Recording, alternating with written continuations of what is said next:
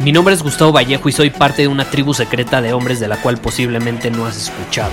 Somos hombres de acción más que de palabras, expresamos nuestra verdad aun si el mundo no está de acuerdo con ella. Invertimos en nosotros mismos todos los días y le damos la bienvenida al riesgo. Nuestra motivación es diferente a la de la mayoría. ¿Por qué? Porque jugamos para ganar en lugar de jugar para no perder. Juntos estamos creando un nuevo imperio y nuestra más grande batalla es en contra del príncipe, la mediocridad y de los condicionamientos que la sociedad, los medios y la televisión han impuesto para quitarle a los hombres su poder personal. Si le preguntas a las personas normales, a la sociedad y a las escuelas, te dirán que estamos locos y que somos rebeldes. Y sí, tienen razón. Estamos locos, somos rebeldes, pensamos diferente y por eso el futuro nos pertenece. Somos hombres superiores y estos son nuestros secretos.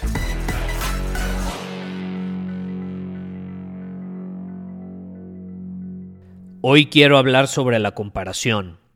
Y tengo que dejar claro, ojo, ¿eh? Ojo. Voy a hablar sobre la comparación pero entre hombres. Porque yo sí creo firmemente que la comparación entre mujeres, es decir, cuando una mujer se compara con otra mujer, no es saludable para ellas, porque tienden a, asociarlo muy rápido con inseguridades y tiende a fortalecer y a potencializar inseguridades que ya tienen, lo cual no es benéfico. Por otro lado, la comparación entre hombres, cuando como hombre nos comparamos con otro hombre, va a ser muy difícil que lo primero que se despierte en nosotros sea inseguridad. No.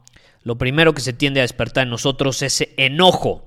Enojo porque esa persona tiene más recursos, tiene más logros, tiene esa pareja, tiene esos éxitos, etc.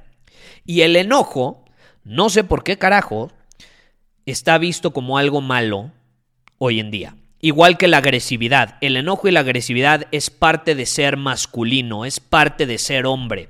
El problema, ojo, es que la mayor parte de los hombres reprimen ese enojo y esa agresividad y luego como no saben cómo canalizarla hacia cosas benéficas, como para empezar les dijeron que está mal, la reprimen y entonces eventualmente explota y como no tienen maestría sobre ello y no Nadie les enseñó a canalizar ese enojo y esa agresividad, se desquitan con la primera persona que tienen enfrente.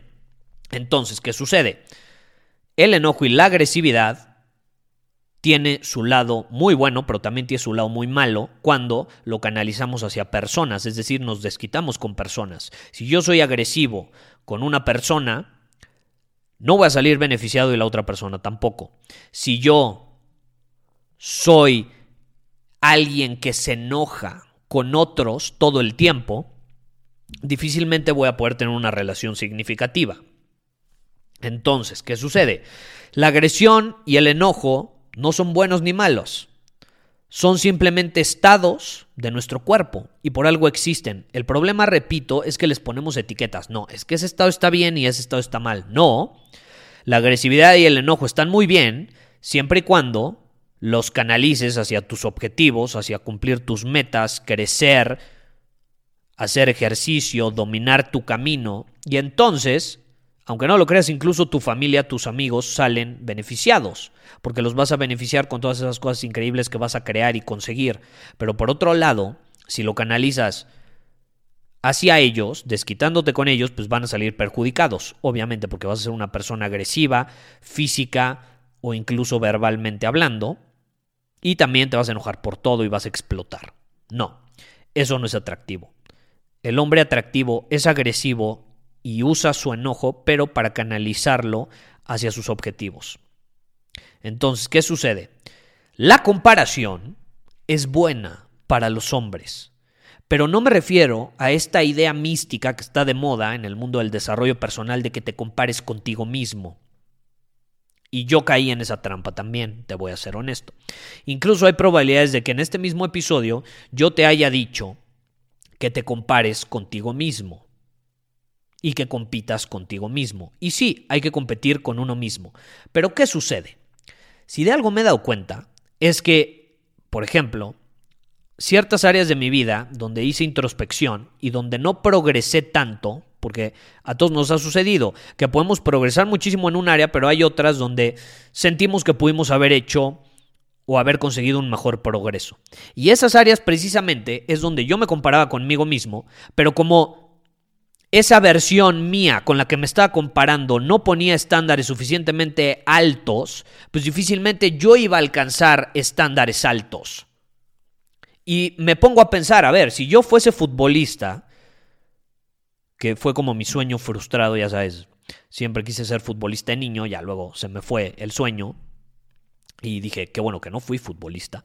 Eh, pero si yo hubiese sido futbolista, a ver, ¿qué hubiera pasado?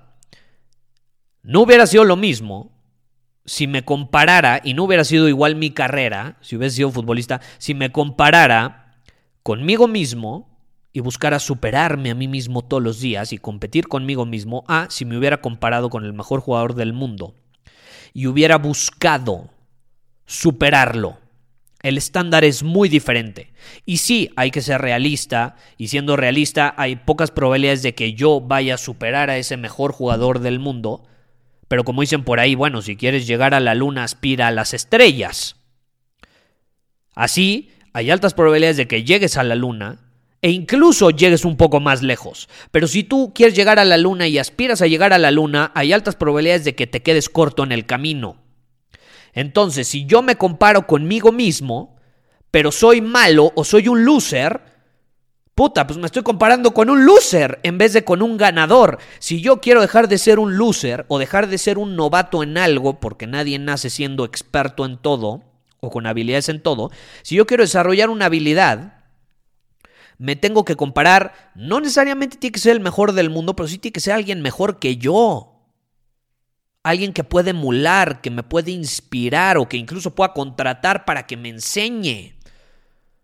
Si yo soy tan terco y tengo el ego tan grande que digo, no, es que solo voy a competir conmigo mismo y yo no me comparo con otras personas porque yo soy único, pues felicidades, hay altas probabilidades de que te quedes corto en el camino. Y ese fue un error que yo cometí y te lo quiero compartir siendo brutalmente honesto. Esa situación no creo que nos ayude. Te repito, si eres un loser y compites contigo mismo para superarte, pues adivina qué, eres un poco menos loser ahora. Has mejorado un poco, eres un poco menos loser. Si eres loser y compites con tu versión loser de ti mismo, vas a terminar siendo un loser. Esa es la realidad. Entonces, no está mal compararnos. No está mal compararnos. Hay que compararnos con personas extraordinarias. Personas que nos llevan la delantera, que tienen ventajas sobre nosotros, físicas, mentales, emocionales, de recursos, de experiencia. Porque la brutalidad de la vida nos dice que cuando hay una cuestión de vida o muerte, y si me voy a ir al extremo, a una cuestión de vida o muerte, la brutalidad de la vida nos dice que cuando hay una cuestión de vida o muerte, a la persona que tengas enfrente no le va a importar si te comparaste contigo mismo o te comparaste con otros te va a asesinar. Y por eso tienes que estar preparado. Tienes que ser suficientemente fuerte física, mental y emocionalmente. Tienes que estar dispuesto a ser más fuerte que el enemigo. Tienes que ser formidable. Y ser más fuerte que nuestra versión loser de nosotros mismos no nos va a llevar a ningún lado. ¿Ok? Entonces, eso es muy importante. Ya llega un punto donde si tú eres el mejor, ya no tienes con quién compararte. Yo volteo a ver a Messi y a Cristiano Ronaldo y digo, por supuesto que ellos no se tienen por qué comparar con alguien más. Yo me compararía conmigo mismo, punto, se acabó. Porque soy el mejor del mundo. Pero para llegar a ese punto yo te puedo garantizar que se inspiraron en otros comparándose con ellos. Y cuando se comparaban con ellos, les despertaba enojo, porque ellos a lo mejor no eran tan habilidosos o no podían hacer ciertas cosas, pero entonces lo tuvieron que desarrollar. Y supieron canalizar ese enojo. Y es la clave. A mí me enoja compararme con alguien. A mí me enoja. ¿Cuántas veces no te ha pasado que ves a alguien que es más exitoso que tú y te enoja? Adivina qué, está bien, no tiene nada de malo. No tiene nada de malo que te enoje. Ahora, el problema es cuando te esquitas con esa persona o cuando eres el típico que dice, no, es que él no se lo merece. él no se lo merece, es que es un privilegiado, es que él no se lo ganó con el sudor, él no se lo ganó sangrando como yo.